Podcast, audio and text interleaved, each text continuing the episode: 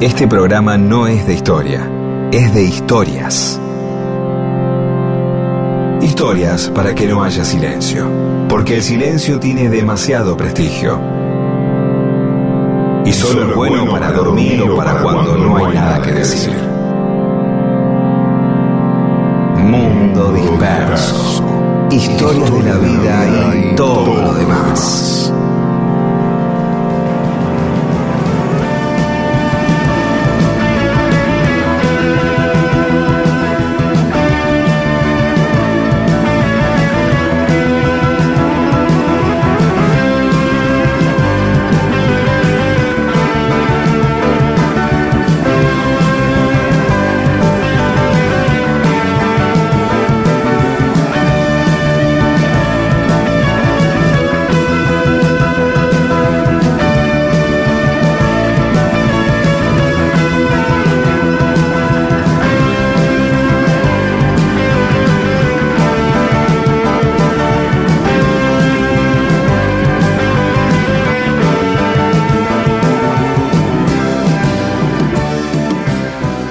Hola, ¿cómo les va? Aquí estamos en Mundo Disperso, somos Pedro Saborido, Daniel Míguez y nos acompañan Paula Weintraub, Olivia Dayes y Eamon. Hola Pedro.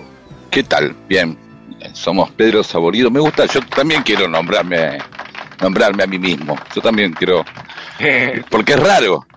Claro. Es raro. Es que podemos decir, somos Pedro Saborido y yo. Claro, y, es- y yo digo, y, ¿no? Como que uno tiene que ir presentándose. Eh, la- las bandas hacen eso, ¿no? Está el Claro. que presenta y al final hay otro que dice, y Paul McCartney o quien sea, ¿no? claro. Y La los costumbre relatores, de, cruzada. sí, los relatores de fútbol y los comentaristas de los partidos también, ¿viste? El relator dice quién comenta y el comentarista dice quién relata, ¿no? Más coreográfico, más coreográfico, Claro. y terminan, terminan siendo como dúos fam- famosos, ¿no? Como Claro. eh, José María Muñoz y, y, y Sabatarelli, Sí, Araujo y eh, Macaya, son Araujo parte y del Macaya, fútbol. Víctor Hugo Iapo, eh, Walter Nelson Fabri, qué sé yo. Sí, sí, eso sí. son parte, claro. de- parte del fútbol.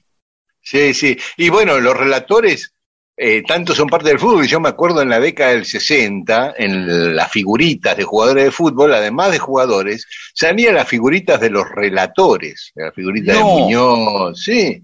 De, Sí, eh, y eran Enzo coleccionables. Arrigó. Sí, claro, en los álbumes Era- de figuritas. ¿Referees había? Referees también, sí. Es más, Sí. en, eh, en uno de 1970 hay hasta preparadores físicos, la figurita de preparadores físicos de los equipos, bueno. además de árbitros y, y directores técnicos. Residentes barra brava No, famosos, no, tanto no, tanto no. residentes del club, no. opositores del club. Este, Lo que sí que no eran figuritas. Siempre la figurita No, difícil eso era- seguro. Era un jugador.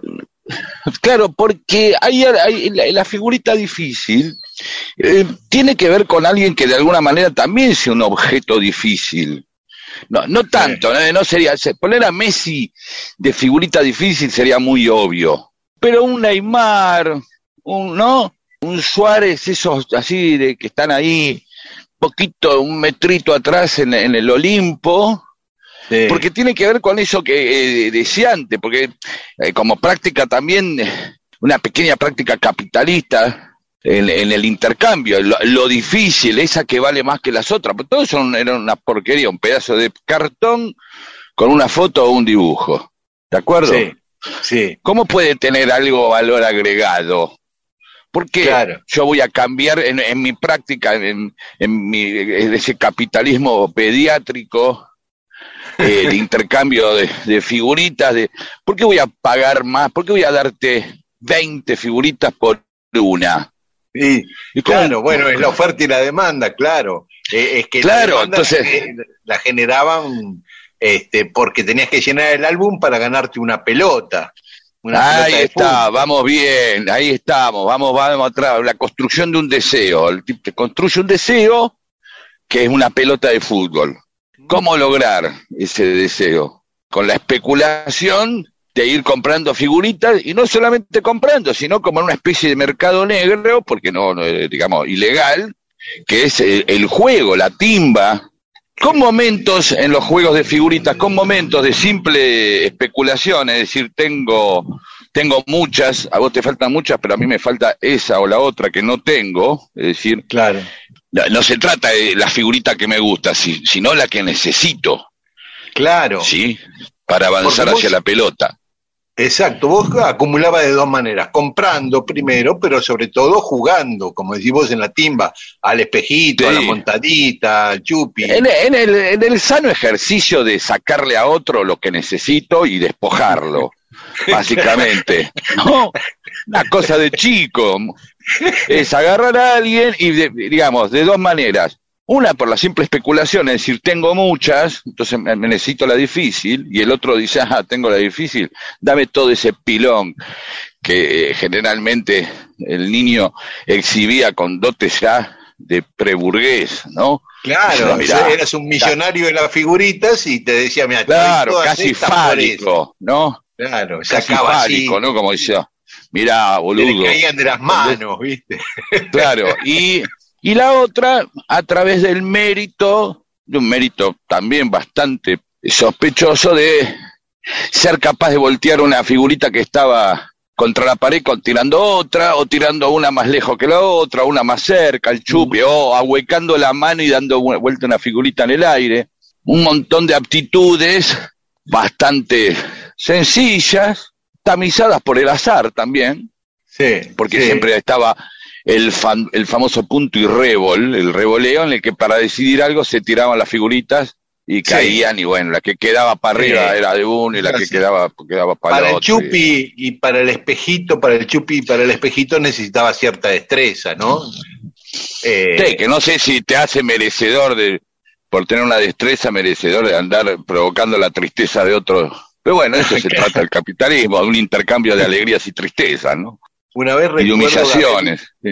Bueno, eh, hablando de humillaciones, una vez fui a jugar a las figuritas, pero a un club que estaba lejos de mi barrio, a seis cuadras, ponerle siete, o sea que ya en la infancia siete cuadras es lejos, ¿viste?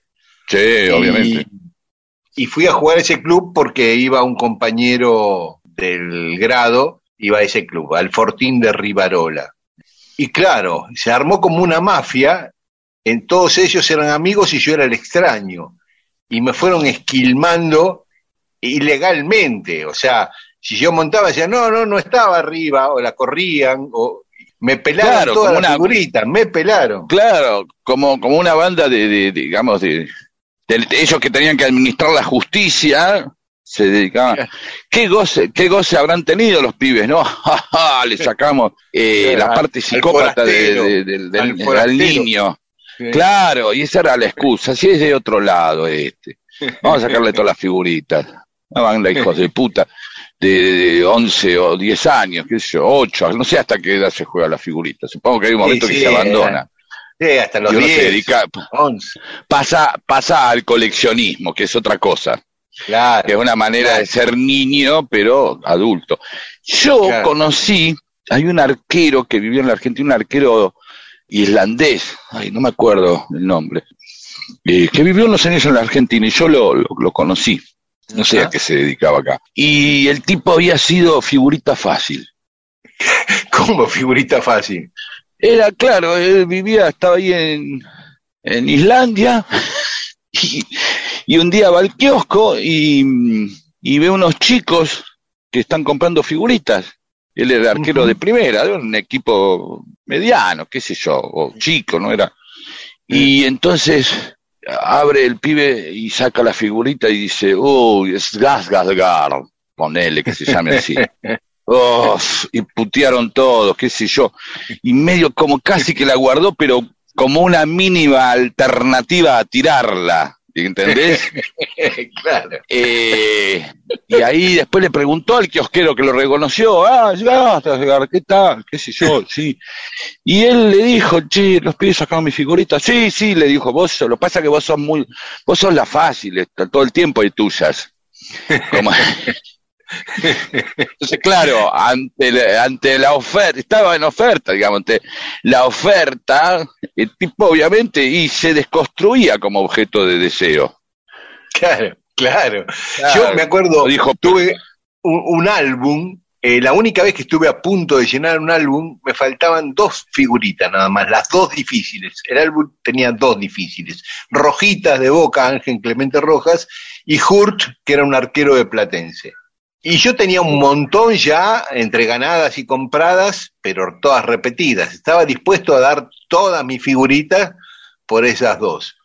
Un día logré que un chico tenía rojitas, obviamente no sabía el chico que era la difícil, y yo le ofrecí muchas figuritas por esa, este, sin decirle que era la difícil, haciendo... Te dio cuenta ahí igual el pibe. Claro, este porque me ofrece tanto, pero me dio a rojitas. Pero me faltó Hurt, no pude conseguir la pelota porque me faltó una. Este, hubo muchas figuritas difíciles, puntorero. Habría que hacer, yo si hubiera sido periodista en aquel momento le hubiera hecho notas a los jugadores que eran figuritas difíciles. Yo soy figurita difícil, sería el título, ¿no? Bueno, este, sigue siendo una manera metafórica de referirse a alguien, ¿no? En el periodismo, eh, cuando dicen, eh, che, hay que conseguir una nota de X, no, esa es una figurita difícil. ¿Qué es entre que el tipo es muy famoso eh, tiene mucha actividad y también ahí hay algo como, bueno, este se hace, viste, este es un, no se hace difícil, ¿no? Como es una figurita difícil. Hay una pequeña crítica, claro, por ser la figurita difícil que obviamente, como decimos, no tenía la obviedad de ser el ídolo máximo, pero estaba ahí en ese territorio de jugadores más famosos, ¿no? Claro. Siempre, como en cualquier cosa donde nos acerquemos, hay categorías y, y distintos niveles, ¿no? Eso que deviene de la organización de dioses griegos y de las religiones y de las formas humanas de organizarse. Sí, sí. Nos fuimos al carajo, pero bueno. no importa, pero me hiciste acordar eh, lo del islandés, que una vez nuestro amigo Leo Torresi me contó que eh, la mamá y el papá tenían un kiosco, vendían figuritas, y él se aprovechaba de ser hijo del kiosquero y agarraba golosina, agarraba paquetes sin pagar, obviamente. Y un día agarra un paquete lo abre y, eh, mientras lo abre había una persona comprando que era un arquero de fútbol profesional, Juan Bautista Orsi, ah. que era un arquero que había jugado en Banfield, Temperley, Talleres de Escalada, y en ese momento jugaba en San Telmo, en primera, en primera división, y saca la figurita y era la de Orsi, la, la del tipo que estaba uh. comprando cuando abre el paquete. ¿Qué momento se la mostró? Borgiano vos te saqué en la figurita y le mostraba y el tipo miraba su propia figurita. Qué momento, qué coincidencia. qué pulsión a contener ese momento que hoy se resolvería con una, sacándose una foto, ¿no? ¡Eh, Orsi! Mirá, salió eh, tu foto. Ya, y saquémonos una foto, ya está, listo. Es una manera de almacenar un momento. Claro. Este, bueno, no sé de qué íbamos a hablar en esta apertura, pero terminamos hablando de figurita, que no está nada mal. ¿eh? No. Eh, pasemos a hacer un programa de radio. Dale, a eso vamos. Olvido todo ese frío reunido de una sola vez. De vez en cuando, cada tanto, los juegos prohibidos nos sacan ese frío Escurro entre tus dedos tus canciones, tus mitos. Hoy.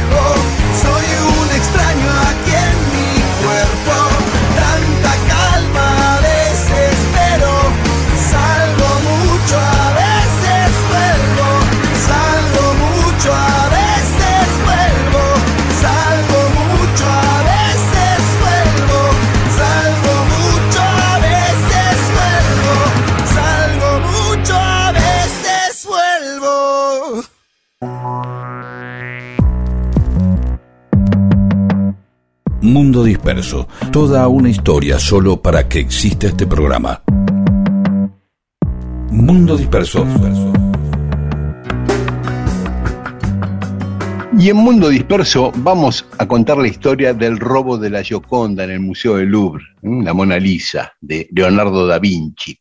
Se dio cuenta un tipo que fue a hacer una copia, un pintor, el 12 de agosto de 1911, un martes a la mañana, se va a copiar la Gioconda, se lleva el atril, todo, porque viste que permitían ir a los copistas a, a sentarse frente a los cuadros y copiarlos y se encuentra que la pared está vacía, que no está la Gioconda. Oh, una, una foto de Falcioni. Ahí.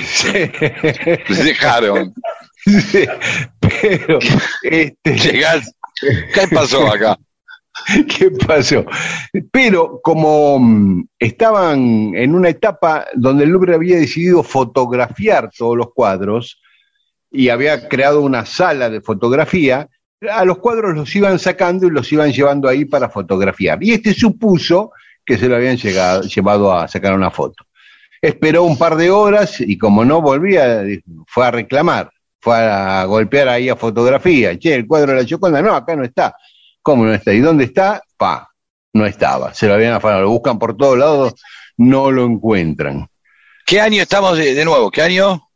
1911. ¿Mm? Claro, está bien. No había cámara, no, ahí había alguien que lo estaba mirando. No había mucha seguridad, ¿viste? ¿Qué había pasado? El día anterior, que era lunes y el museo está cerrado, se combinaban muchas cosas.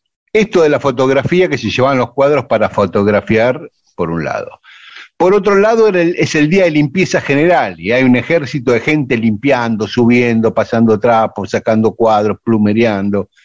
Y por otro lado, el museo estaba en refacciones, en obras, y estaba lleno de obreros que en los lunes, como estaba cerrado, intensificaban el laburo y había un montón de obreros trabajando. Así que limpieza, obreros, fotógrafos, ¿no? Eh, así que el ladrón esperó específicamente un lunes para robarlo, ¿no es cierto? Bueno, la cuestión que se desapareció y durante años no se supo nada de, de la Gioconda. Uh, ¿Qué había pasado? Años, ¿eh? Años hasta que se recuperó. Pero, ¿qué había pasado? Y acá entra... está claro que... Ah, bien, vas a contar cómo se lo afanó. ¿Cómo se lo afanó? Y acá entra a tallar un argentino, Miguel Valfierno, que nació en Buenos Aires y era hijo de, de, gente de mucha guita, terratenientes, y vivió siempre la herencia del padre, hasta que llegó a los 60 años y despilfarró toda la guita. Y ahí empezó a pensar cómo hago para vivir de aquí a más lo que me queda de vida, con un buen nivel de vida y sin trabajar, como vine viviendo toda mi vida. El tipo lo que quería era no trabajar. Y se le ocurre esta idea de afanar la Gioconda, pero no solo de afanar la Gioconda. Primero, él vivió mucho tiempo en París, conocía a mucha gente en París y fue a ver a un tipo que era falsificador de cuadros, muy afamado falsificador de cuadros. Claro. con la guita que tenía le puso toda la torta que tenía para que hiciera seis copias de la Mona Lisa, seis falsificaciones de la Mona Lisa. Bien, me está gustando.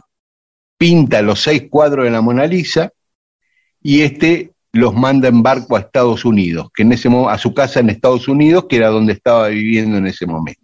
Y después empieza a buscar el tipo más apto para que afane el verdadero cuadro de la Mona Lisa. Meses buscando, buscando hasta que encuentra a un italiano, Vincenzo Perugia, que era empleado de mantenimiento del Museo del Louvre. Bien, bien elegido. Además de ofrecerle un montón de guita, para que viva varios años sin laburar, lo corre por el lado del nacionalismo y el chauvinismo, ¿no? Le dice que Francia le robó la Mona Lisa a Italia y que era una forma de recuperarlo y la dignidad de Italia y qué sé yo. Y el tipo agarra viaje, Vicenzo, aparte con la guita, ¿no? Que le ofreció. Así que ese lunes fue en el medio del quilombo de obreros, qué sé yo, sacando cuadros. Él también lo descolgó la Mona Lisa pero en vez de llevarlo a otro lugar, se fue atrás de una escalera, le sacó el marco, el vidrio que, la protegía, se lo puso abajo del, del overol, sí, claro. Y salió del Louvre con el cuadro abajo. se lo llevó a la pensión En- donde en- vivía. y ahí Todo este, enrolladito. Sí. Sí, no, pero es en madera la Mona Lisa. No se puede Ah, no es tela. No es tela, Uy, es madera. tenés que ir como tenés que ir como sacando pecho, así. Sí, claro. no lo podés- holgado, para no quebrarlo. el traje, ¿no? Y bien holgado el Y traje. claro, tenés que ir con un overol grande. Sí, sí, sí, sí. Sí, No, sí. Perdón, eh, no sabía. Sí, Qué bueno. con- Hoy, hoy, yo, yo y muchos eh, oyentes y oyentas nos estamos enterando que la Mona Lisa eh, es un dato que no va a cambiar en, en absoluto nuestras vidas, pero que está pintada en madera. Claro, claro. Sí, bien, sí. bien. Y se lo llevó el tipo cuidando se- que quede del lado del otro para no andar despintando con, con la transpiración, supongo. Claro. O lo habrá cubierto con algo, ¿no? Y sí, no sé, lo puso ahí, eh, en la- lo dejó en la casa, no se sabe bien, pero estuvo mucho tiempo en la casa esperando que ap- apareciera el argentino a llevárselo, ¿no? Sí. Eh, Don Miguel, Miguel Val- Valfierno. Pero el argentino no apareció nunca más, porque él lo que quería, de una vez que fue una noticia... ¡Excelente! ¡Excelente! Vendió seis veces, lo vendió seis veces. Seis veces vendió. ¡Genial! ¡Genial! Y este genio. tipo dice, no voy a vender la verdadera que la van a buscando. O sea, hay, acá tenemos dos delitos. Eh, eh, consideremos esto, ni hasta ahora, ni en lo que venga de que vamos a hablar, eh, empezamos a tomar la idea de que es argentino para hacer chistes fáciles, con, eh, no labura, eh, chorro, eh, le hizo la cabeza, uy, un chanta. No, no dijimos nada de argentinidad, no mezclamos eso porque consideramos al argentino tan eh, bello y tan eh, ruin como cualquier ser humano, como belga, o sea, ¿de acuerdo? ¿Sí? Tal cual. Pero, pero esto es maravilloso. Es, eh, el tipo dejó que se corriera la bola y después la vendió Claro. seis veces. Cuando fue Buenísimo. noticia mundial el afano de la Gioconda, dijo, yo la tengo, se la vendo. Y se la vendió a cinco norteamericanos y a un brasileño, a seis copias. Decenas de millones de dólares juntó. decime qué se así- siente. Acá uno empieza, empieza a tener ciertas co- cosas nacionalistas, ¿no? Ya incluso se invierte la, la idea de este, de este pibe, de este, eh, porque seguramente era un niño bien pretencioso y engrupido, Claro. un cheto, Claro, un claro. garca, obviamente. Claro, claro. Así que bueno, con esos millones de dólares vivió hasta que se murió, lo más bien. Bien, perfecto. Y los otros, eh, que Los otros, todo el tiempo con- estuvieron felices. Claro, claro, los otros El tema si se conocían entre ellos. No, evidentemente Sí. habrá, o, o- o en el momento, si alguna vez, cuando en algún momento se habrán enterado, pero este ya estaba.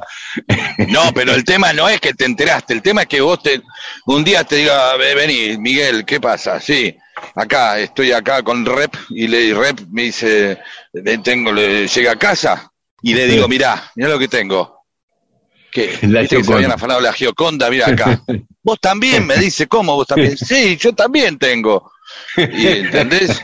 Por son Claro. seis. Claro, claro. Sí, sí, sí, sí. sí. Encima seguramente a uno le cobró más y a otro menos. ¿Cuánto? Ya la sexta, decís, ¿cuánto tenés? No, ¿cuánto tenés? ¿Qué sé yo? Ya está. ¿Por qué tan barato? No sé, está bien, ya estaba hecho el tipo, hizo un cálculo. Tengo, tengo 60 años, estoy en 1911. La expectativa de vida tampoco era como para decir, uy, vamos, ¿no? Claro, claro, claro. Este, sí, murió en 19, 20 años más, murió como a los ochenta y pico. Sí, Este, tranquilo, ri- riéndose todavía, ¿no? Ja, ja, ja, ja, sí. Eh, Este, escúchame, ¿te parece escuchar un poco de música? Porque Eh, esto por tiene supuesto. otras consecuencias. sí, tiene otra parte que ahora que aparezca, quiero. Ahora, exacto, ahora la vamos a contar. Si tu veux que les rêves sortent comme un bateau s'inonde, détruis les ombres, détruis les ombres répands-toi comme un éclair sur les rancœurs des âmes pudibondes. Elles auront toujours de quoi suffoquer, crois-moi. Si tu veux battre le cœur comme un tonnerre gronde, N'obstine que l'âme, cette seule denrée, puis défends-toi contre la vertu de ceux pour qui l'amour n'est qu'un mouvement que l'on peut faire de haut en bas. Oublie le reste du monde, oublie le reste du monde, oublie le reste du monde, car le monde t'oubliera. Oublie le reste du monde, oublie le reste du monde, oublie le reste du monde,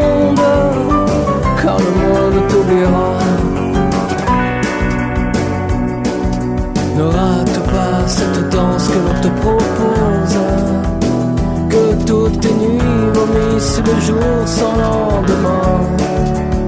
Soit nébuleuse, comète ou albatros. Mort au malin, mort au malin, mort au malin. Oublie le reste du monde, oublie le reste du monde, oublie le reste du monde. Car le monde t'oubliera. Oublie le reste du monde, oublie le reste du monde,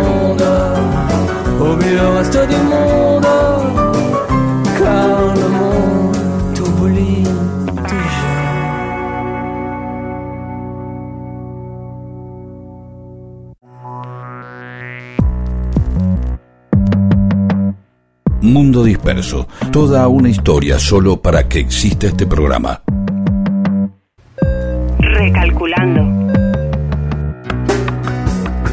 Y seguimos en Mundo Disperso contando la historia del robo de la Gioconda. Habíamos dicho que el argentino había vendido las falsificaciones, nunca fue a buscar el, el verdadero cuadro al tipo que había Eso, encargado. eso lo hace, ese lo hace más grande, porque habrá dicho, ojalá, ojalá que el, que el Tano este que se lo afanó lo venda él. Y encima le dejó Claro. el delito, ¿no? También. Claro, Le, claro. dejó la- eh, le dejó el delito al otro. Claro.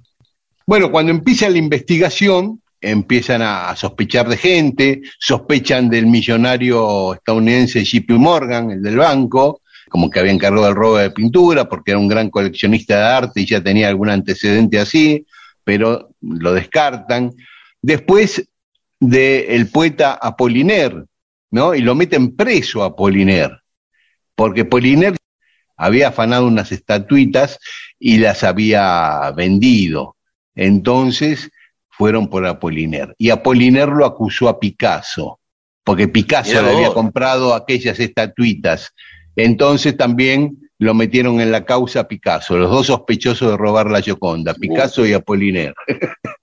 los carearon a los dos incluso, ¿no?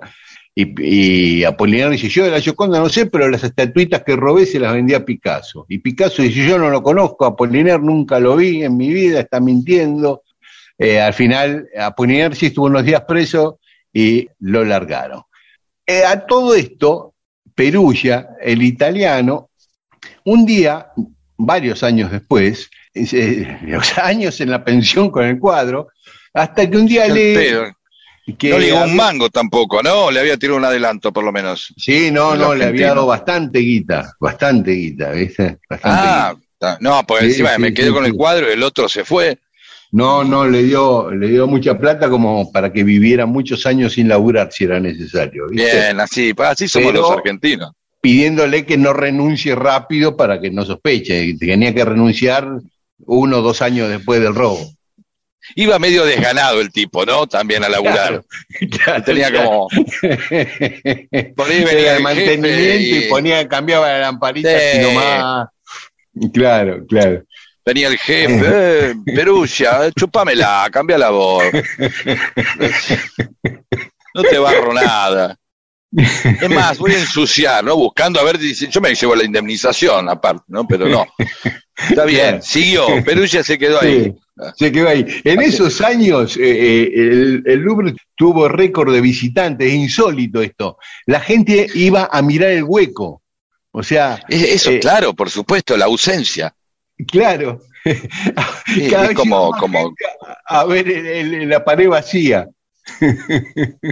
La ausencia crea deseo, crea eh, también, ¿no? Como Perón o eh, el Indio Solario, Cristina, aparezco poco y... eh, claro, vamos a ver cómo no está la Gioconda. Sí, eso, eso.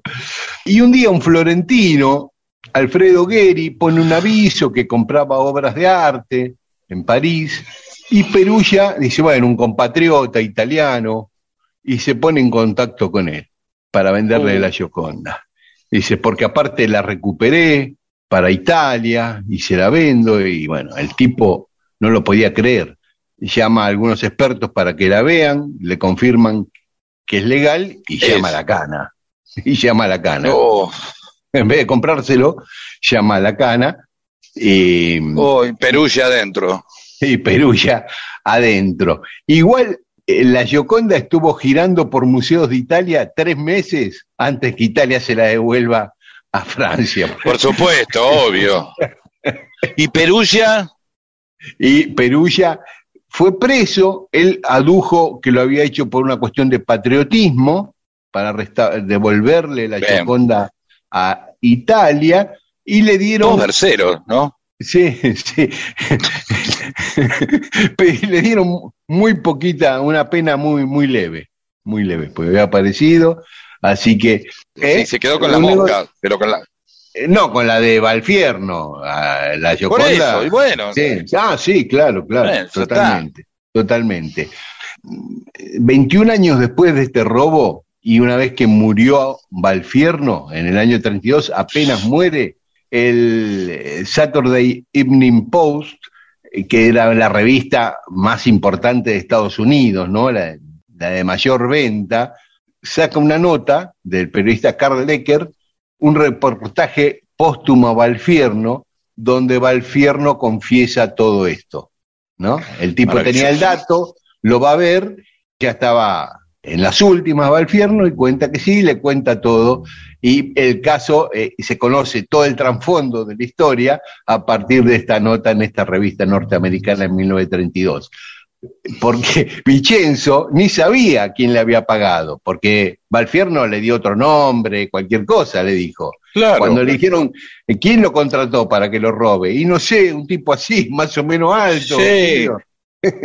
que me dijo que se llamaba, Sí. no sé, Giuseppe, qué sé yo, cualquier cosa, Sí, ¿me entendés? Michael Jordan se llamaba. Claro, sí, me dijo Michael Jordan. No tenía acento yankee en inglés, pero Así que bueno, esta fue la historia del robo de la Gioconda. hermoso. que volvió, No, a ver. multiplicaron las medidas de seguridad en el Louvre, ¿no? Para siempre. Sí, sí, claro, pero eh, hay algo claro. Salvo algunos problemas como Apollinaire, que es Picasso, que se comieron un careo un par de meses en Cana, este, y obviamente los millonarios eh, estadounidenses y al brasilero se perdieron unos mangos, que también compraron algo robado, Eh, está su castigo. claro. Es como una historia feliz, ¿no? Porque no... Claro, Nadie pierde. porque yo ¿no? estaba, preocup- yo estaba preocupado por Giuseppe. Claro, pero al por la mano de obra. muy leve, Sí, está bien, nos comemos unos meses adentro, qué sé yo, pero te Sí. quedaste con la del y. Y aparte, eh, sí, igual lo agarró, cayó por la codicia, sí, sí, sí. Lo porque quiso lo quiso vender. vender, Ajá. porque dijo, bueno, qué sé yo, y ahí Ajá. fue. Y el Claro. otro, un- el, el que, el, el coleccionista, que bueno, lo denunció, qué sé yo. Claro, para no hacer cosa que voy a denunciar, resulta que es falso, quedó como un estúpido. Y el Louvre festejó y después la recuperó. Claro, también. Todo, podría haber sido una, una trama más grande todavía, ¿no? El Louvre se dejó robar, bla, bla, bla, y todo ese tipo de cosas, ¿no? En estos, en estos mecanismos de estas historias que se van superponiendo capas y capas y capas, pero nada, más- maravillosa hi- hi- historia. Muchas gracias, ya tienen algo para contar. Eso es. Mundo disperso. Si vieras cómo te extraño junto a las cartas que mandabas desde allá en el trabajo que me sonríe que me aplasta se me hace y sin embargo, noche a noche estoy aquí.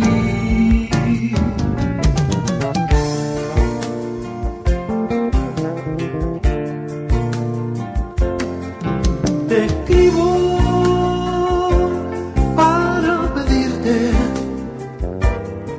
que un día de estos te me vengas para acá. En Buenos Aires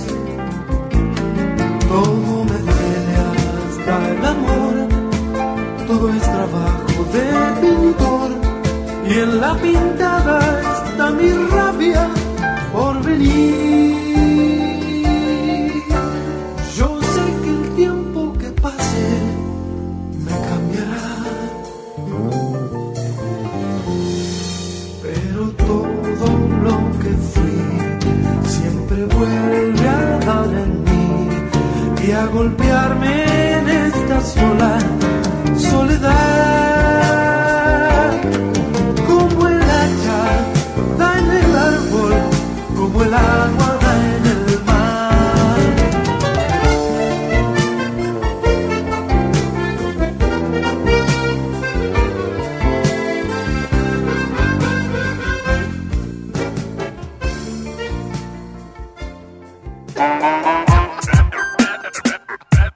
Seguí dispersándote con Mundo Disperso.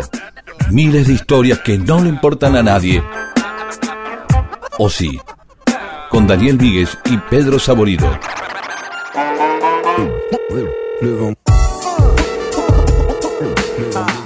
Y en Mundo Disperso tenemos mensajes de los oyentes. Sobre la soda de los sinfones, Esmeralda Luca dice, en pueblo italiano, Córdoba, es su pueblo, no sabía que había un pueblo que se llamaba así, lindo, se festejaba la fiesta nacional de la soda, una maravillosa fiesta. Me gustaría que nos tires detalles, Esmeralda. Sí, Mira ¿qué qué pasaba? Vamos a investigar un poco, a ver si la gente se tiraba con sifones o había carrozas con forma de sifón y la reina del sifón o de la soda, no, perdón, son dos cosas distintas. Pero Muy relacionadas, pero son dos cosas distintas. Hay que encontrar justo algo siempre. Todo pueblo como necesita eh, destacar el festejo de su producción, generalmente ligado a el cierre o algo, ¿no? como la vendimia, ¿sí? Claro. la papa, el salame, cada uno tiene que encontrar un momento, dos pueblos hacen algo parecido y bueno, ¿qué hacemos nosotros? Y bueno, hagamos la soda, al Claro. lado hacen el vermouth, no sé. Bien, Leonardo Torres y nuestro amigo, había un sifón, sí recuerdo esto, una de las marcas famosas, que cuando pasaba el agua daba vueltas el logo de plástico que estaba dentro del canito. Había uno, no sé si era con un gallito o un pollo o algo así, y tenía el logo también y eh, decía, había una canción famosa, uno de los singles más logrados de la historia de la publicidad argentina, que decía, si tomas, si toma soda, fíjese bien en el tubito de su sifón, si dice, Ah. ese soda pura, Ah, Eh, sí, sí. porque tenía Sí, sí. que decir ahí adentro. No sé si ese también giraba o no. Eh, después queremos precisiones. Torresi, por favor. ¿Sí? Adrián Ruiz, el 19 de junio fue su cumpleaños y le regalaron una máquina de hacer soda, Mirá, una especie de, de evolución del sifón Drago. Tiene un defecto, que para almacenar no tiene sifón sino una botella. Bueno, mirá. hay que ver cómo se puede combinar esto. Por ahí, abriendo un sifón de plástico o agarrando, comprando un sifón y viendo si se puede.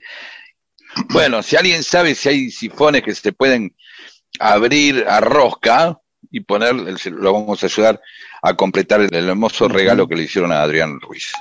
Camilo Freudeval dice que en Sí. Citibel pasa el sodero y le dejan la plata en el pilar del portón.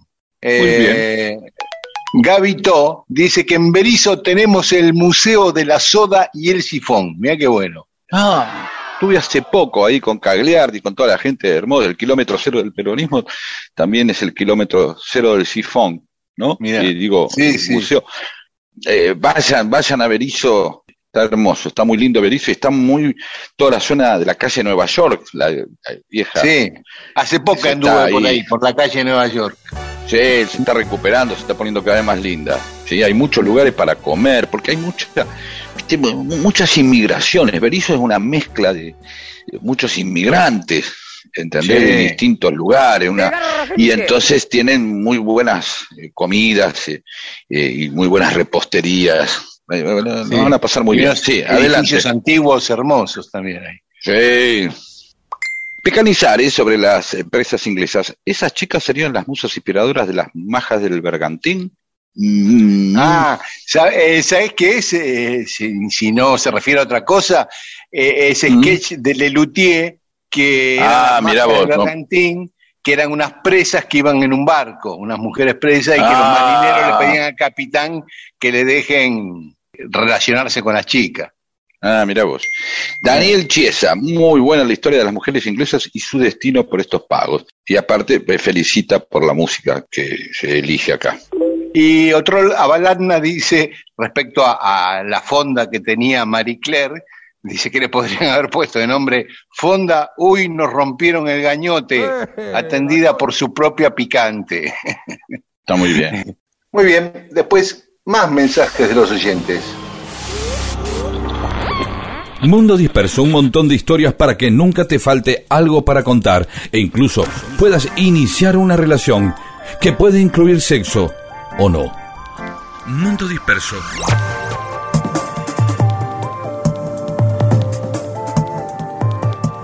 Hace un tiempo Javier Pregoni, uno de nuestros oyentes que trabaja de cartero en Carolina del Norte, en Estados Unidos, y nos escucha mientras reparte cartas, nos decía que había una historia en Tandil de un brujo que había sido atacado por la población. No la tenía muy clara, pero nos pedía a ver si sabíamos esa historia. Y la vamos a contar hoy, esa historia. Es la historia de Jerónimo Solané, un gaucho que se presentaba como sanador, como curandero, como profeta también, y le decían Tata Dios. Ese era el apodo que le ponían la gente que lo seguía.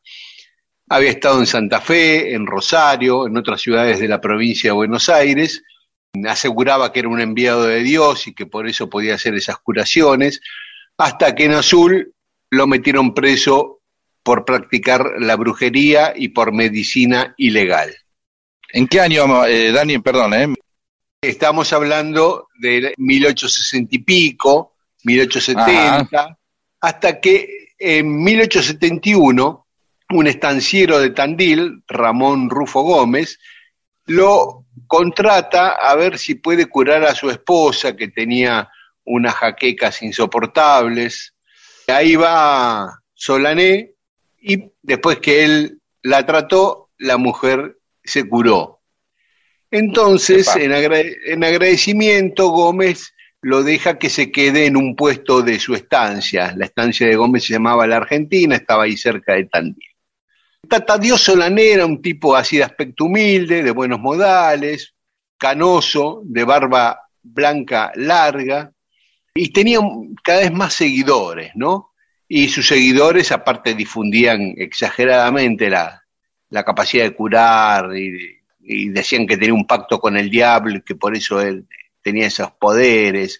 Bueno, pero este Tata Dios Solané sostenía que los extranjeros eran la causa de todo mal y por lo tanto había que exterminarlos. Y andaba predicando ah, eso. Entonces fue reclutando ahí en su rancho, en esa estancia, a grupos de paisanos que se fueron convirtiendo en sus cómplices. Con su discurso anti-extranjero iba ganando adeptos, había en Tandil muchos inmigrantes en ese momento y había un poco de tensión entre los criollos y los extranjeros. Y entonces este aprovechaba esa tensión para exacerbarla y juntar descontentos con los extranjeros alrededor de él. ¿Qué pasó? Un día decide salir a asesinar a los inmigrantes. El plan abarcaba varias ciudades, iban a ir a Azul, a Tapalqué, a Rauch, a Bolívar, iban a empezar por Tandil, que era donde estaban ellos. Y esperaron al 31 de diciembre de 1871. Pasó las 12 de la noche, empezó el primero de enero, y el, la mano derecha de Tatadio Solané, que se llamaba Jacinto Pérez, que a su vez se hacía llamar San Francisco, este Jacinto Pérez. Claro, como un seguidor, se armaban. Ya habían sí. entrado todo en el armado de otra iglesia. Sí, sí, sí, sí. Juntó unos 40, 50 uh. paisanos criollos ahí en la Sierra de Tandil. Dijo que el juicio final estaba llegando, que el diluvio iba a hundir Tandil, que iba a nacer un, nuevo pueblo al pie de la piedra movediza y que iba a llenar de felicidad, pero solo a los argentinos, que para eso antes había que eliminar a los inmigrantes. Y las almas que participaran de esa matanza de inmigrantes serían salvadas y vivirían para siempre en un nuevo reino de justicia y bla, bla. Así que con esa inflamación se largan sobre la ciudad de Tandil, que en ese momento tenía 1.500 habitantes. La gente todavía festejaba en la calle el Año Nuevo. Habían pasado las 12 de la noche, estaba la gente en las plazas, en las calles. Llegan a la plaza principal de Tandil y lo primero que hacen es degollar a Santiago Inverti, que era un italiano que era el organillero ahí en la plaza. Estaba con el organito. Lo matan. Y a partir de ahí empiezan una matanza, van a otra plaza, la Plaza de las Carretas, que es una plaza céntrica hoy en Tandil, y matan a nueve vascos. Y de ahí siguen y siguen y siguen. Después que hacen la matanza en Tandil, van a, a- a lugares cercanos, a un lugar que se llama De la Canal, que queda ahí al norte de Tandil, muy cerca, un pueblo muy chiquitito, y también había un almacén con hospedaje de un vasco, y también lo degollan a él, a toda la familia, y a los pasajeros, y a los empleados, a todos. Bueno, tremendo, cuando la policía toma aviso de esta masacre, los empieza a seguir, van a la estancia donde sabían que estaba alojado Solané y estaba ahí en su rancho, porque él no participó personalmente de la matanza, lo mandó a Lo su mandó mano derecha, claro. Entonces él negó haber participado de esos crímenes, ¿no? Bueno, lo llevan preso al centro de Tandil, casi lo linchan los pobladores de, de Tandil, la policía lo salvó de ser linchado, pero estando ahí preso el 6 de enero, o sea, cinco días después, fue asesinado en el calabozo de la comisaría de Tandil. Nadie sabe quién lo mató, pero alguien le dejó pasar a- al tipo que se iba a tomar venganza por mano propia, ¿no? A los otros los fueron deteniendo y a tres de ellos los condenaron a muerte. Uno murió antes de ser ejecutado y los otros dos fueron ejecutados ese año. Uno de ellos, Lazarte, Esteban Lazarte, pidió el último deseo y su último deseo fue no ser tocado ni vivo ni muerto por ningún gringo y murió gritando viva la patria. Una cosa demencial, ¿no? Bueno, está bien. Un aperitivo, digamos, para este domingo. Sí, porque Eh, hacía mucho que no contábamos. grupos. No, no, pero este grupos alienados, ¿no? Lo, lo que puede la alienación en algún momento, que Ujú. veamos que pueden, puede uno puede decir, "Ay, son fenómenos modernos. Y, bueno, no, entraban todos, obviamente, ya era como, Sí. como una especie de, de mini de mini inquisición. ¿no? Juntando elementos de, de- de distinta índole, un poco de religión, un poco de xenofobia, un poco de sadismo, obviamente, y aparece ese cóctel tremendo de esta historia que la verdad que no conocía y que ahora podemos comentar, ¿sí? En el Museo de Tandil hay cosas de este, de este chanta mano santa asesino.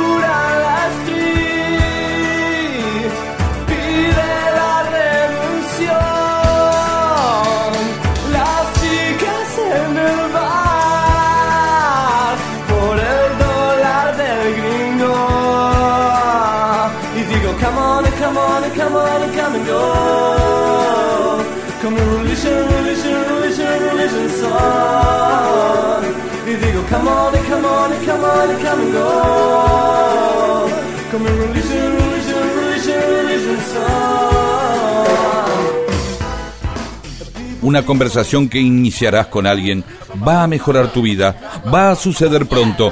Es mejor que tengas temas para animarla. Mundo disperso, un atentado al incómodo silencio.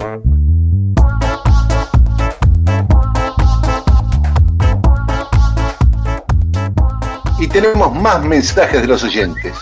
Sobre el 10 de julio, o sea, cuando vos hablaste del día después, Claudio Baldoni dice que muy buenas las aclaraciones sobre los días posteriores y previos, porque en nuestra mente escolar de primaria queda grabado como que todo pasó ese mismo día. Qué interesante que tanto Belgrano como San Martín quisieran un rey inca y que las actas se hicieran también con copias en aymara y en quechua. Habla de una relación totalmente distinta con los pueblos originarios que eran integrados al proyecto de patria. Sería buen tema para un próximo programa cómo fue que la relación con los pueblos originarios pasó de la consideración de sujetos activos a casi la negación absoluta de derechos civiles y humanos. Ana María Verguela nos pregunta, ¿la dueña de la casa de Tucumán no se llamaba Bazán? Sí, claro, ¿sabes por qué? Pues yo dije Laguna, y eso es porque lo dije así de memoria sin tener el nombre anotado. Se llamaba Francisca Bazán de Laguna. O sea, el apellido de ella Ah. era Bazán, el apellido de, Bueno, casa de está Laguna, bien. y yo dije Francisca Laguna y es Francisca Bazán de Laguna. Sobre el dulce de leche, Sandra Roldán dice, el dulce de leche es de origen argentino, el contexto es genial, ni cabida la otra versión. O sea, eligió la versión que fue ahí eh, con la Valle, ¿sí? Sí, en Cañuelas. Jorge Gorostiza, el dulce de leche lo inventó Gardel revolviendo la virome mientras viajaba en colectivo Malvinas. Está bien, una mezcla hermosa de situaciones argentinísimas. Muy bueno. De Yabú 72 TV, sí señor, es argentino. Queda muy triste que un argentino vaya con toda la mejor onda, mirá lo que traigo. Se llama dulce de leche, es riquísimo. Y un chileno le diga, eh, ya lo conozco, aquí en la esquina venden. Y- Sí, bueno, uno, uno elige, uno puede elegir, para eso tiene una cosa maravillosa eh, disponible en, en- en casi todos los seres humanos, que es la negación, Claro. ¿no? Uno niega y dice, bueno, dice chileno, no. Ya está, no, declaro que no. Eso, tráeme pruebas. No existe la Torre Eiffel. ¿Cómo que no? Que yo no fui, no la vi. Es un truco fotográfico la Torre Eiffel. No, no existe, ya está. Daniel Pisolato, la historia se construye con la realidad pasada, pero también con los mitos y leyendas populares. Por eso prefiero que el dulce de leche sea de cañuela. Muy bien, Daniel Pisolato. Así me gusta. Uno también puede diseñar el mundo. Claro. Claro. ¿Por qué tiene que agarrar y suponer que todo es lo que dice otro? ¿Qué cosa? No, agarra él, dice, me quedo con la versión, me gusta más la de cañuelas. Por esta realidad que acaba de, de establecer, que el mundo no se construye nada más a partir de los hechos y realidades, sino a partir también de lo que somos capaces de generar nosotros como realidad. Ujú. Y chau, listo. Eh, y Laura Aliaga también vota por Cañuelas. Trabajando por el destino común. Igual Virginia Gardey, me gusta la versión de Rosas y Lavalle, abrazos desde las sierras Perfecto. tandilenses. Horacio Calcaño dice, de Cañuelas, obvio. Claro, y ahí está. Entonces toda la gente dice, eh, pero la realidad, la realidad, Latinoamérica Unida, y el otro lado dice, mira, somos más los que pensamos que es de cañuelas y punto. Es la impunidad eh, la- y la convicción. Así se conquistan las identidades. María Cristina Aguado Casal, me gusta la versión de Lavalle y Rosas.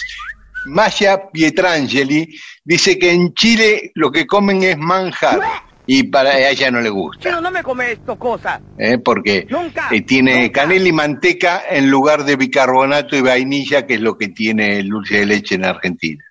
Hasta acá una tanda de mensajes de los oyentes, pero hay más, ¿eh? Es para no creerlo, profe. Mundo Disperso, con Daniel Míguez y Pedro Saborido. Para rescatar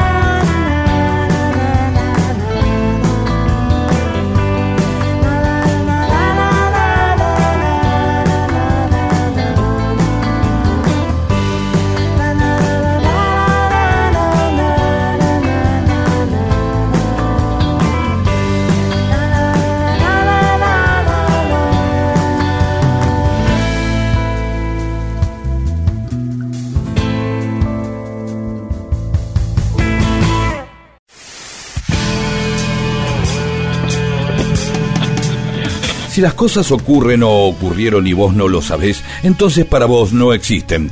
Dale existencia a la historia escuchándola. Mundo disperso, eso que existe cuando vos lo escuchás.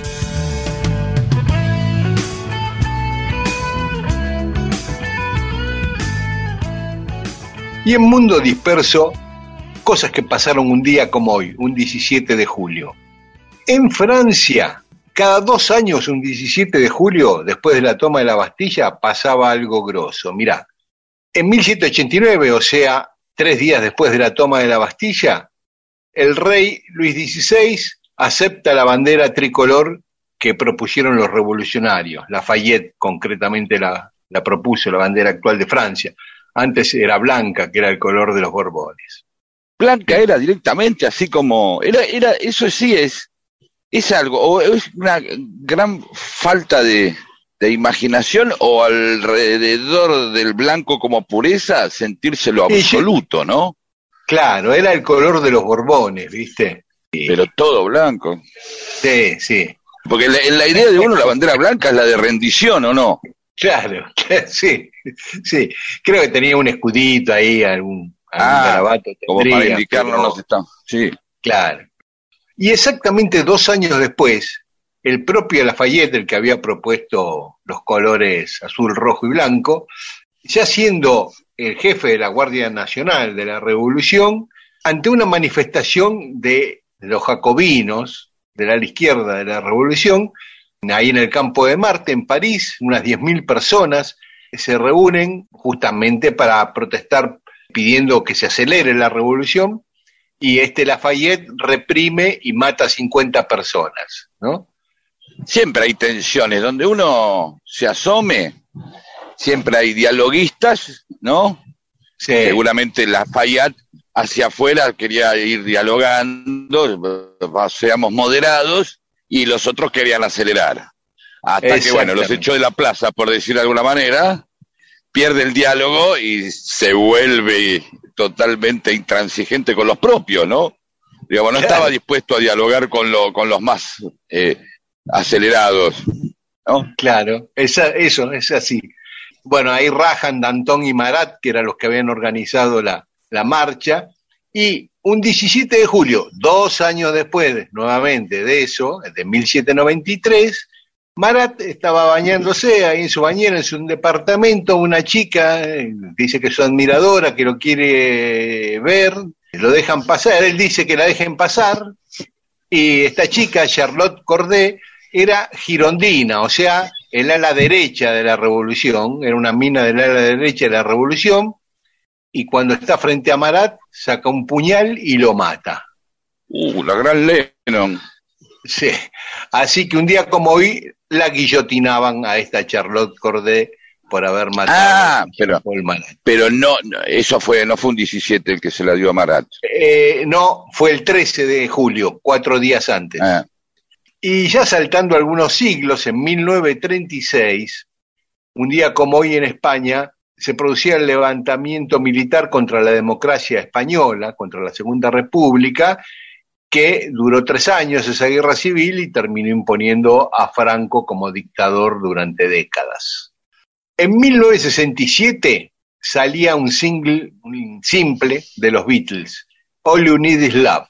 Mira vos, que también eh, fue la presentación, ese fue un tema que le encargaron a los Beatles y la armó Lennon. Ah, no sabía. Eso no lo sabía. Sí, por parece que tenía que ver con un mensaje de paz mundial, dado que iba a ser la primera transmisión vía satélite entre Inglaterra y, y Estados Unidos, creo, ¿eh? No por cable ni nada de eso, sino, sí, creo que sí.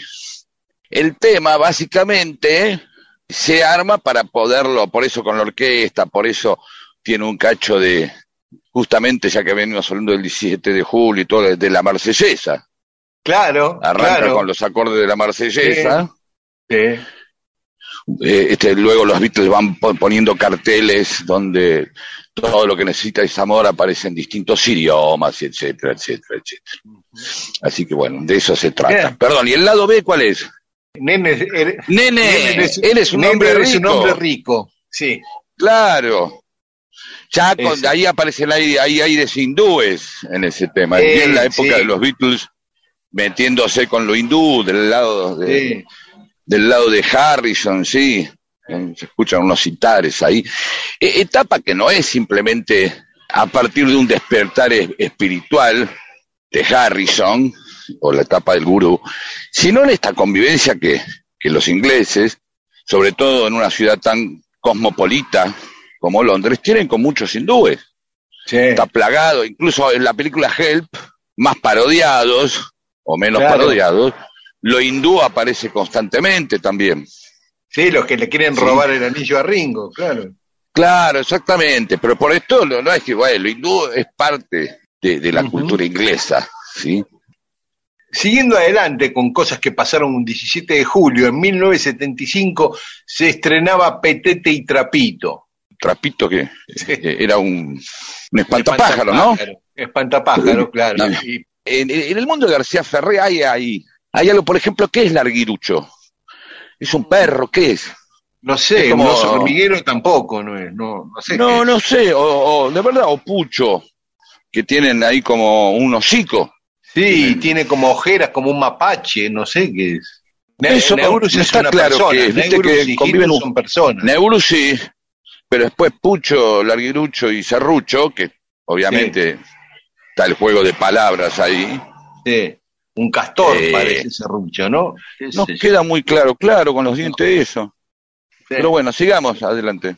Un enigma. Bueno, en 2008, un día como hoy, se producía la votación por la resolución 125 de retención a, a las exportaciones Uh. de, de soja, donde Julio Cobos votó no positivo cuando empató, se empató la votación en 36 y 36. Yo me acuerdo bien porque fue uno de los días que más trabajé en mi vida. Terminé de trabajar a las 6 de la mañana, ¿no? Había empezado como más, más o menos como los diputados, que arrancaron a la mañana del 16 y terminaron casi 18 horas después, a la madrugada del Bien. 17. Habría Este, que hacer una historia de, de las tensiones que más allá de internas de un frente, ¿eh? son la historia de las tensiones entre los vicepresidentes y los presidentes.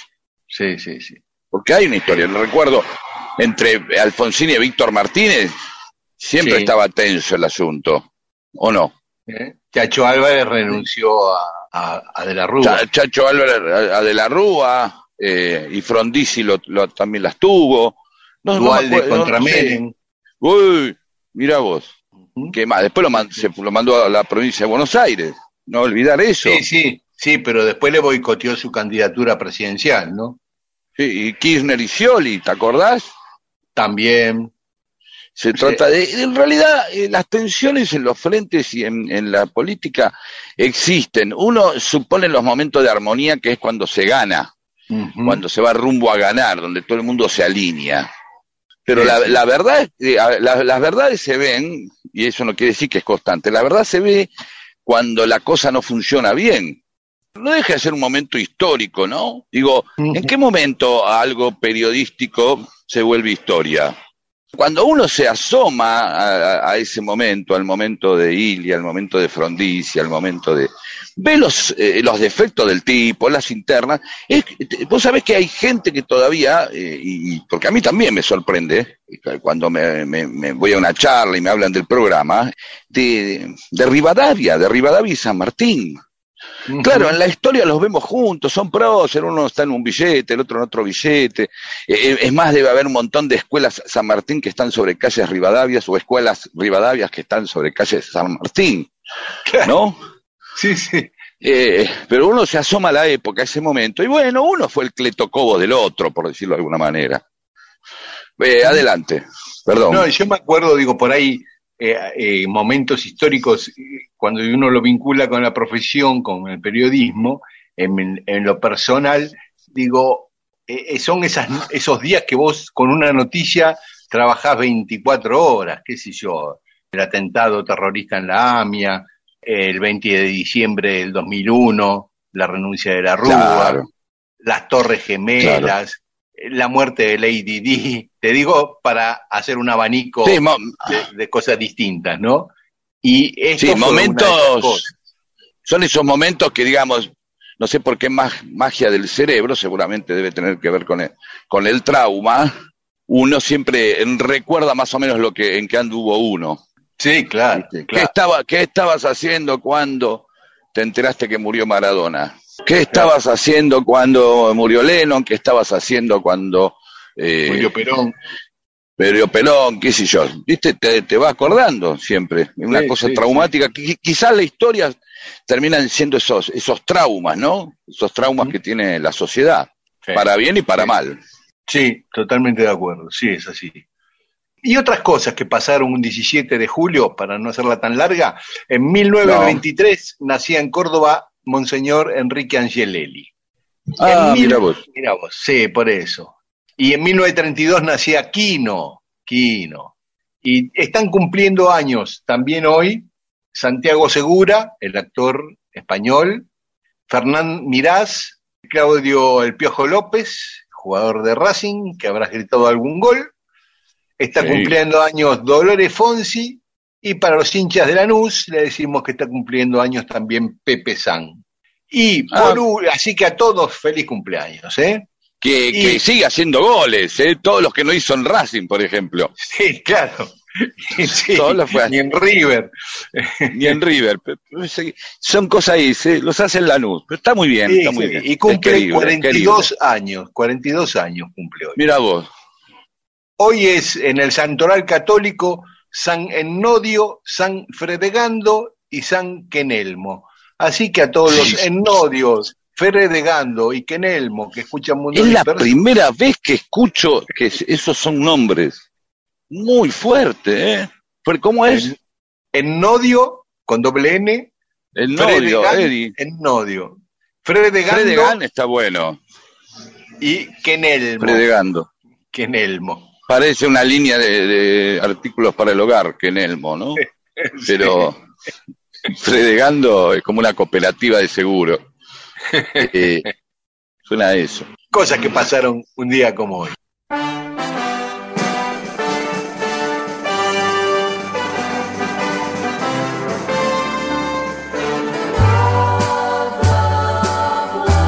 Mundo Disperso.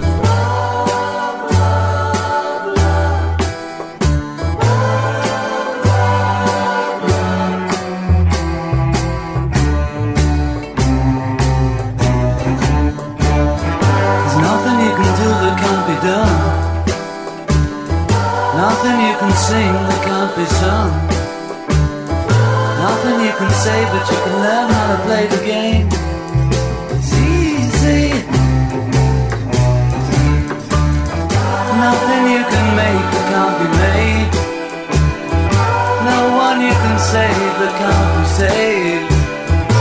Nothing you can do, but you can learn how to be you in time. It's easy.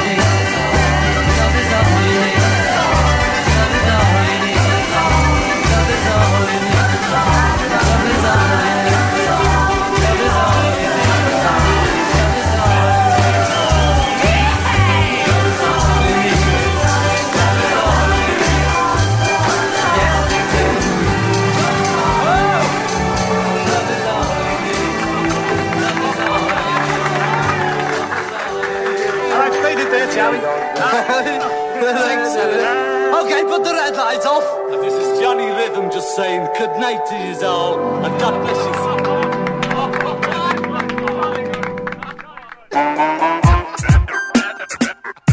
Seguí dispersándote con Mundo Disperso.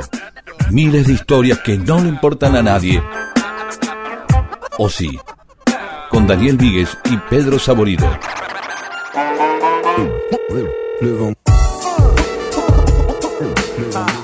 Y en Mundo Disperso tenemos más mensajes de los oyentes. Ana Valiente. La historia de Dulce Leche es casi una metáfora de nosotros y de lo que nos creemos. viajando por la mar. Acá tenemos a una latinoamericanista. Vemos, América del Sur, me di cuenta que no era un invento argentino, existen todas sus formas y con nombres diversos. Me, me encanta, dice Ana Valiente, que me lo hayan hecho saber los hermanos de la Patria Grande. Es decir, ya tenemos dos bandos, gente que agarra y dice, bueno, no, no me cambien la historia, lo que siento, qué sé yo, y otro que se funde, es, eh, pasa de un estadio de nacionalista a un estado de nacionalismo mayor, de continentalismo casi, ¿sí? Hablando de la Patria Grande, y está agradecida. Sí, sí. Julio Quintero te dice, Pedro antinacional, el dulce de leche es argentino y además lo inventó la bisabuela de Perón, o sea, es argentino y peronista. Está muy bien, está bien. Perón lo perfeccionó. Perón y era, estaba bueno el dulce de leche, pero cuando lo agarraron, después del gobierno de Perón ya 46, 47, se fue. Y después, qué sé yo, más o menos anduvo el dulce de leche, pero siguen siendo como las mejores cosas que tiene la Argentina, las que quedaron del peronismo. Muy bien. Roberto Canepa, creo que lo que se usa en Latinoamérica es el manjar blanco, más pariente Eh. de la leche condensada que del dulce de leche. Promediemos y digamos que la criada quiso hacer manjar blanco y se le pasó.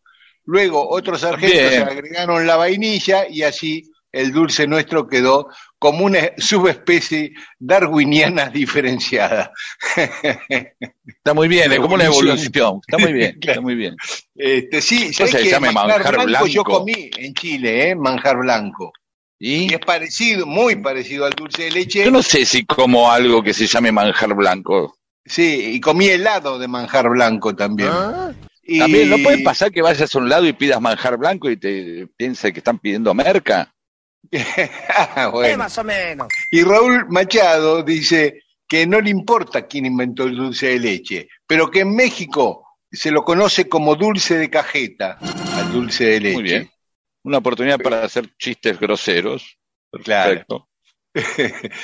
Lo que pasa, eh, el dulce de cajeta es- eh, lo hacen con leche de cabra, no con leche de vaca. Y entonces. ah, yo probé dulce de leche de cabra, Ah, mira, bueno, el dulce de cajeta probaste entonces. pero no se llama dulce de cajeta, se llama dulce de leche de cabra. Y Ah, bueno, en México. En la Patagonia, Ah, claro. en- por claro. Neuquén, yendo a... y- es, es muy Claro. rico. Es un poco más, eh, ¿cómo te puedo decir? Agresivo en su dulzor.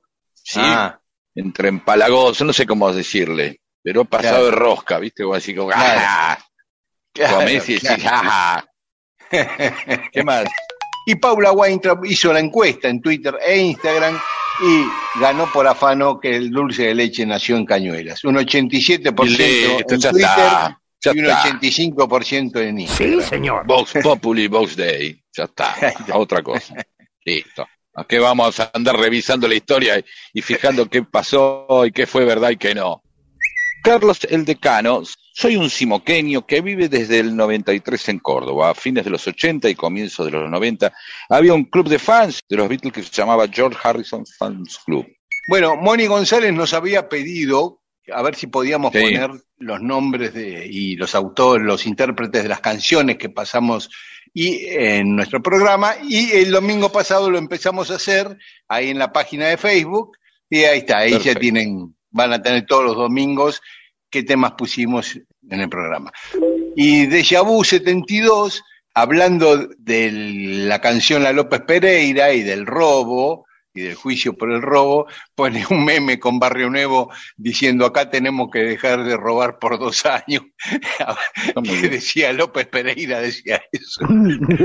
Y ahora entonces le mandamos saludos a Santiago Robera de San Luis, a Ana María Herrera, a Ariana Salvatierra de Nueva Italia, Paraguay, y a Rodrigo Javier Flores de Salta, Horacio Orlando Calcaño de Monte Grande, Silvana y Marcos de San Nicolás. Y yo saludo a María Florencia Carati, que nos manda una historia que no la voy a spoilear porque la vamos a robar, procesar y la vamos a contar como se debe. Así que María Florencia, gracias por esa hermosa historia.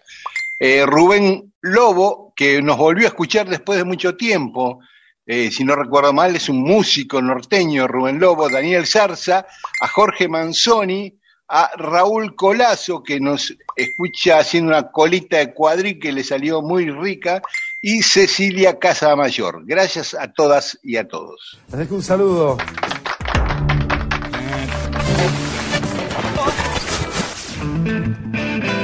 Mundo Disperso con Daniel Víguez y Pedro Saborido.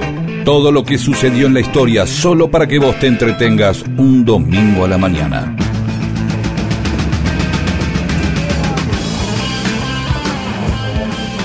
Bueno, y se acaba este mundo disperso y separé un mensaje para el final, Pedro, que es de Pedro Ferretti, que nos habla del aperitivo amargo obrero. Cuenta, bueno, que la, que la etiqueta tiene la imagen de una mano sosteniendo una hoz y un manojo de espigas de trigo. Y que los colores de la etiqueta son rojo, negro y amarillo, distintivos del anarquismo. Ah. Y que en la etiqueta posterior dice Amargo Obrero nació en 1887 en Rosario como una reacción a las bebidas dulces que tomaba la clase alta.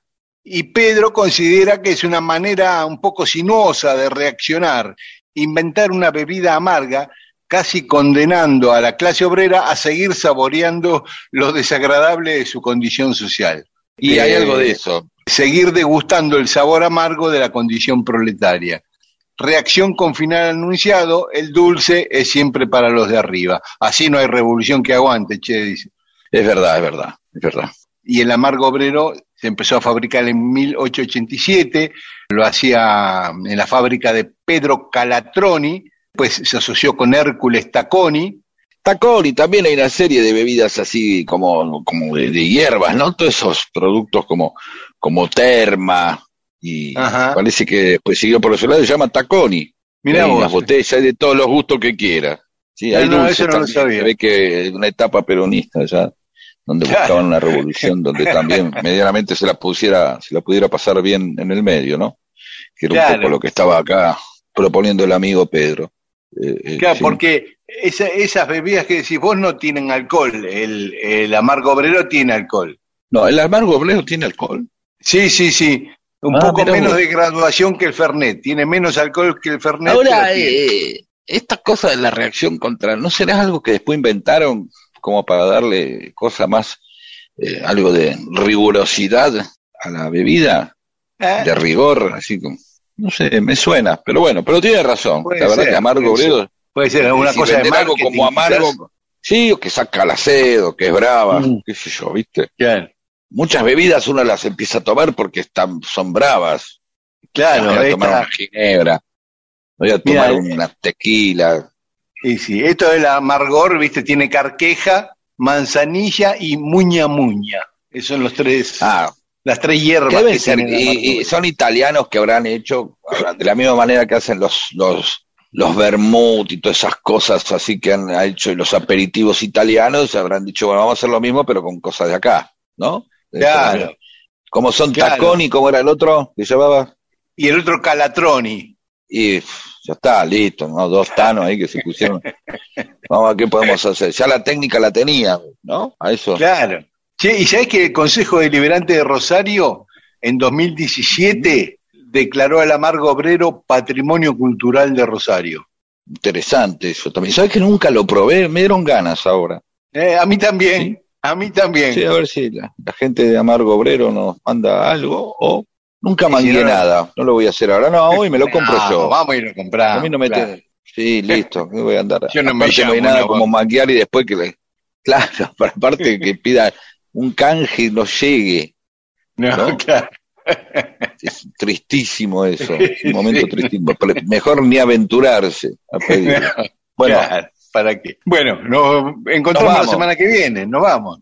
¿eh? Sí, y por nos favor. encontramos acá el domingo a las 12 en Radio Nacional, AM870, y eh, hoy a la medianoche se repite este programa en Nacional Rock 93.7. Chao, hasta el domingo que viene. Rock and roll. ne, ne, ne.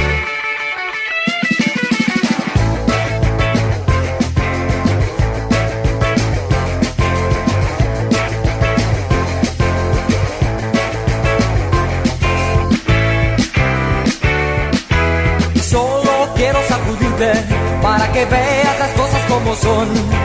Y solo quiero sacudirte para que dejes la vacilación.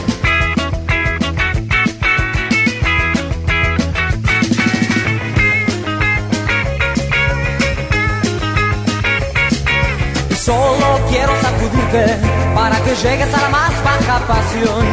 Y solo quiero sacudirte para que cantes conmigo esta canción. Es el rock, rock, rock es mi forma de amar. Es el rock, rock, rock es mi forma de ser. Es el rock, rock, rock es mi forma de amar. Es el rock, rock, rock es mi forma de ser.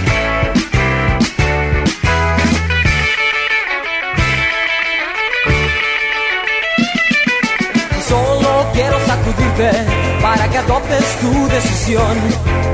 Solo quiero sacudirte para darme satisfacción.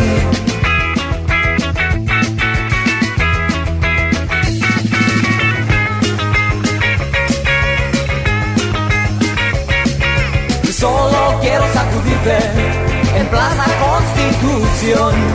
Solo quiero sacudirte porque sos mi generación.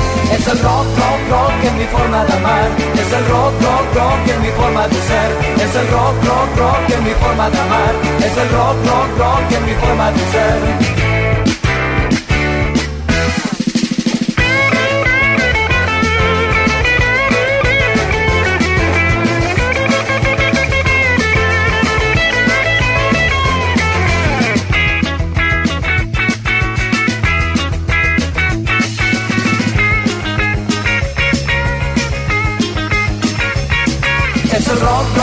Rock, es mi forma de amar. Es el rock, rock, rock es mi forma de ser. Es el rock, rock, rock es mi forma de amar. Es el rock, rock, rock es mi forma de ser. Es el rock, rock, rock es mi forma de amar.